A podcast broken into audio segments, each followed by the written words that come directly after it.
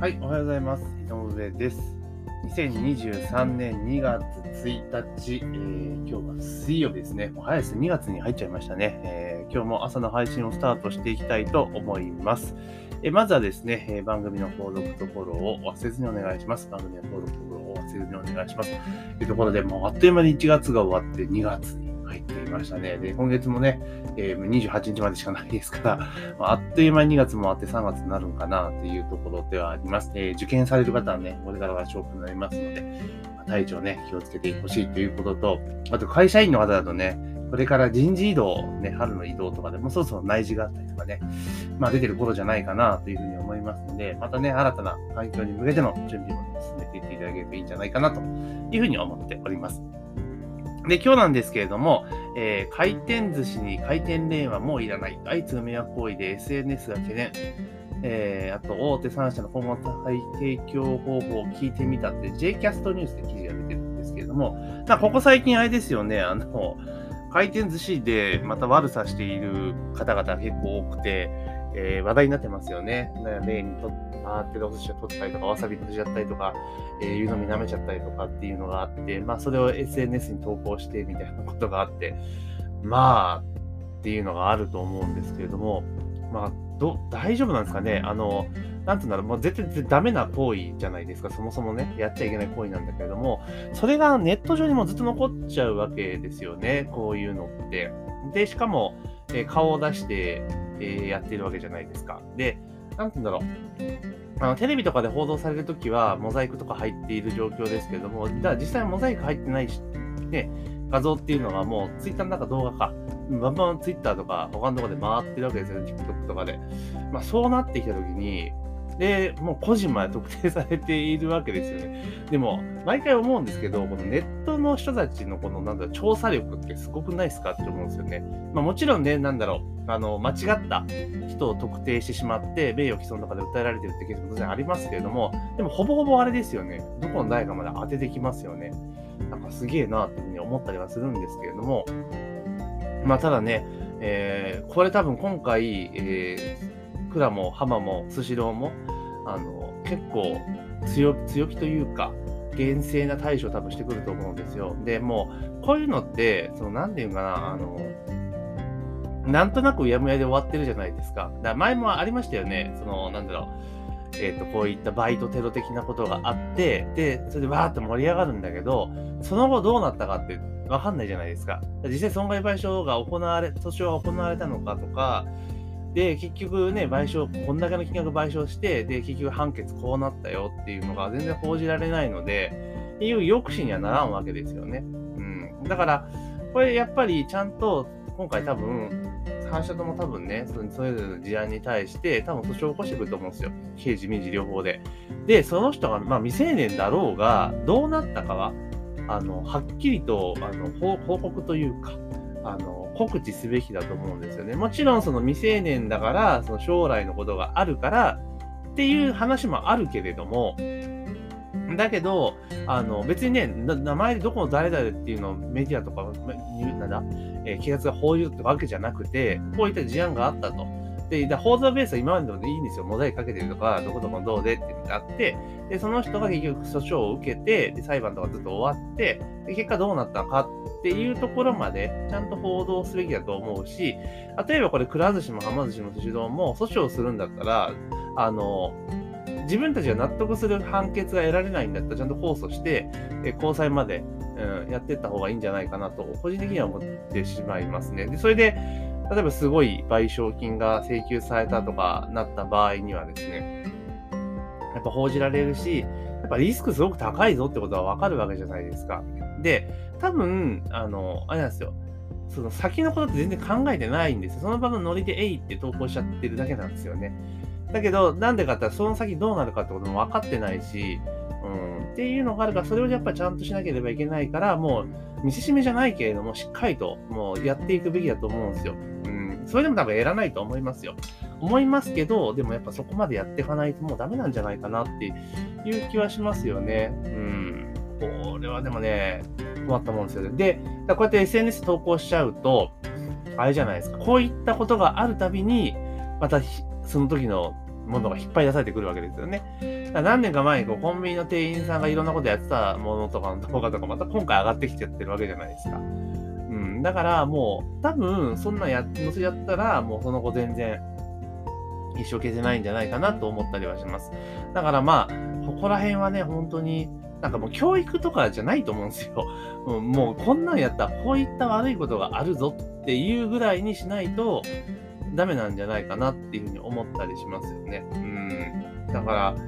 もうだからなんとか教育がとかね、その子の将来がっていうのがあったら、別に将来があるんだったら、ちゃんとここで一回そういうなんかなってね、でそこからもう一旦張り上がっていきゃいいんじゃないのっていうふうに思うし、やっぱり、その自由な、ね、開かれた民主主義の国であり、ね、三審で裁判があって三権分立の国である以上は、まあ、それなりにね、自由がある分、国自が責任を持っているわけじゃないですか。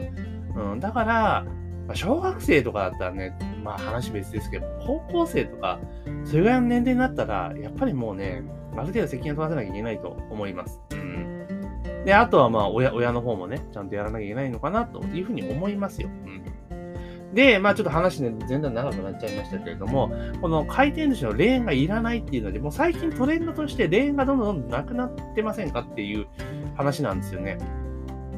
で、まあ、くら寿司自体私自身があんまり行かないので、くら寿司ってもともと、あの、カバーみたいなのがあったじゃないですか。ね、あって。で、それでもなんかいたずらされてるってことを考えたら、まあ、あれですけれども、あの、はま寿司とかは、結構もう何年前だろう、3、4年ぐらい前から、その、回らないやところ多いんですよ。こうビューっと特急レーンみたいなのが上下にあって、で、それで届けられるパターンっていうのが結構増えてるんですね。で、最初行った時、初めてそのパターンのハマ寿司に行った時に、あ、これすげえなと。これでいいじゃんみたいな感じで思ったんですよ。うん。で、この今見てるニュース記事を見たら、JCAS ニュースを見たら、もう9割がそのレーンなんですってね、ハマ寿司って。で、残り1%、10%がまだまだ従来型のレーンでやってるけども、これも順次切り替えていくって話なので、まあ、ハマ寿司自体も、まあ、それに変わるんだろう。全部、全部はもうだから、回転しないお寿司屋さんになるんだろうなっていうところはあります。で、結局、そのなんだろう、注文とかでも、その、まあ、すごい混んでる時とかになるとやっぱ時間かかっちゃうからっていうのはあるんだけれども、でも大抵今タッチパネルで頼んでるっていうことが普通ってことを考えれば、まあまあ、このパターンで全然問題ないんじゃないかなというふうに思ったりは、えー、しますよね。うん。まあ、全然いけちゃうんじゃないかなっていう気が、えー、すごくします。だかもう、このトレンドとしては、もう回らないお寿司になってくるんじゃないかなという、回らない、レーンで届くけれども回ってない。注文したものが届くパターンになるのかな。で、えー、スシローもなんかまだ検討中みたいな形なんですけれども、スシローも、あの、特急レーンがある店とかもあるので、まあ、やっぱそういう風にやっていくんだろうなっていう気はします。で、やっぱりその、まあ、それでやっても似たするやつは手伝しちゃうんだけれども、だけどやっぱり衛生的にもね、あの、その方がいいかなっていう気がしますよね。で、あとは、あれですよね、その、もうレーン自体に蓋をしてしまう。うん、あの、要は届いたら、あの、パカッと、なんつうの、蓋を開けて、あの、開け、開けて取り出すみたいな。要はだから、あれじゃないですか、通常はもう、あの、ロックが閉まっていて、開かないと。で、自分のところが来た時にロックが外れて開くみたいな感じ。そこぐらいまでしたら、まあ、結構安心ですよね っていう。だからどうしても今って結構コロナのことがあってから、あの、アクリル入れたりとかしてるじゃないですか。で、取るとこすごく幅狭くしてるたりとかしてるから、もう今度はもうそうじゃなくても全部囲っちゃう。で、来た時にこう、開けて取るみたいな感じにしてったら、よりなんかね、そういったリスクを下げることができるんじゃないかなと。もちろん、一工程手間にはなるけれども、でももう、安心安全ということを特化して、ね、こだわっていくとすれば、まあ、これやっていく必要があるんじゃないかなというふうに思います。まあ、だから個人的には回転寿司はもう回らなくて全然 OK かなと。うん、なんか今のハマ寿司みたいなパターンで提供してくれた方がいいかなと。まあ、ただ唯一、その、混んでる時に、やっぱり届くの遅くなっちゃうっていうのは一個あったりはするけれども、あの、多分、ピークタイムの、その、なんていうのかな、効率は絶対落ちると思うんですよ、特急レーンでやったら。うん。あの、ね、例えばそのピークタイムの時に回る従来型のだったら別に注文しなくても鮮度の高いものがどんどん回ってるから、まあ、それとってささっとそれ食べて帰っていくっていう人もいるわけじゃないですか。それが取れなくなってしまうので、まあ、客席の滞留時間は長くなっていくっていう、滞在時間は長くなっていく。テーブル占有率は長くなっていくのかなという気がしますけどね。じゃあその分でもロスがなくなるじゃないですか。だからロスの金額と、まあその、まあ、回転率で考えたら、まあ売り上げで考えたら絶対でかいと思うんだけれども、だここもだから、あの、いっぱい一気に届けられる仕組みの、なんつうのかな、あの、構築みたいなのは必要なんじゃないかなっていうふうに思ったりはしますけどね。まあ、これはどんどんどんどんこういうのがあることによって技術革新が進んでいくので、あの、進んでいくかなと。で、思ったのが、あの、この回転寿司のその一方通行型だったら、あの、まあ、今回転寿司のサイズじゃないですか。だから、あの、あれですけど、これ別に まあ、ファミレスとかだと器でかくしなきゃいけないからダメかなと思うけど、ファミレスとかもあの系統いけちゃうよなって、個人的には思ったりしますよね。レーンの幅ちょっとでかくして、で、料理を、だから、そのストレートタイプのビューッと届けていったら、配膳の必要ないじゃないですか。で、オペレーションベースは、その回転寿司のオペレーションベースにして回していったら、結構いいんじゃないかなというふうに、まあ思ったりはします。っていうところでね。まあ、いかんせんこのね、このバイトテロみたいなものに関してはもう何年か一度にこう話題になるというところで、なんかツイッター、バカスタグラム、バカッター、バカスタグラム、うん、バカとか、バカなんかわかんないですけど、まあそういうのが出てますよね、まだ言葉としてね。だからまあ、インスタであったのはあんま知らんのですけど、まあツイッターでね、一時話題になって、で、インスタであったみたいで、今回、今回、もしかして TikTok だと思うので、まあそういうところが出てくるのかなというふうに思ってます。だからこういうところも結構ね、あの、衛生管理とかって気をつけなきゃいけないところなので、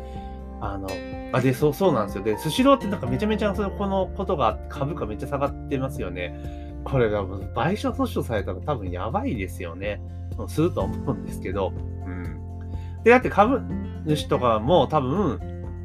あれですよね。なんかそんなぬるい対応したら、どういうことやねんっていう話で多分、株主代表訴訟とかなりかねない事案だと思うので、まあ、結構ね、うん、大変なことになるんじゃないかなというふうに思ってます。だから、ちょっとこの辺もね、注視してみていこうかなというふうに思っております。ということで、今日はですね、えー、回転寿司、回転レアもういらない迷惑、相次ぐ迷惑行為で SNS でね、大手3社で今後の提供方法を聞いてみたという記事がありましたので、それについて思ったことをお話をさせていただきました。ぜひね、番組の購読とフォローを、えー、忘れずにお願いしますというところで、本日の配信は以上とさせていただきます。今日も一日頑張っていきましょう。